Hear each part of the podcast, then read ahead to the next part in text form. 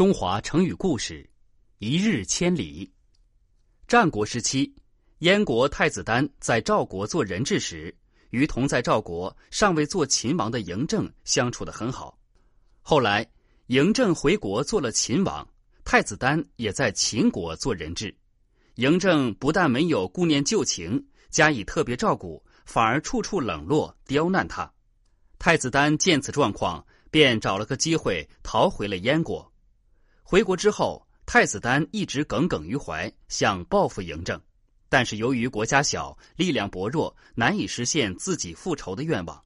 不久，秦国出兵攻打齐、楚、韩、魏、赵等国家，渐渐逼近了燕国。燕国国君害怕极了，太子丹也忧愁万分，就向他的老师居武求教，能够阻挡秦国侵吞的好办法。居武说。我有一个好朋友，名叫田光，他很机智，有谋略，你可以跟他商讨一下。田光请来了，太子丹非常恭敬的招待了他，并说希望先生能够替我们想个办法，抵挡秦国的进攻。田光听了一言不发，拉着太子丹的手走到门外，指着拴在大树旁的马说：“这是一匹良种马，在壮年时。”一天可以跑千里以上，等到他衰老时，烈马都可以跑在他的前面。您说这是为什么呢？太子丹说：“那是因为他精力不行了。”对呀，现在您听说的关于我的情况，都还是我壮年的事。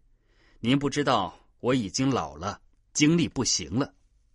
田光停了停，又接着说：“当然，虽然有关国家的大事，我已经无能为力。”但我愿向您推荐一个人，我的朋友叫荆轲，他能够承担这个重任。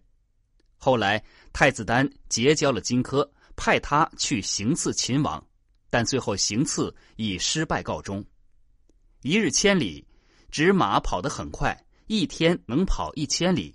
现在形容人进步很快或事情发展极其迅速。一日千里出自《史记·刺客列传》。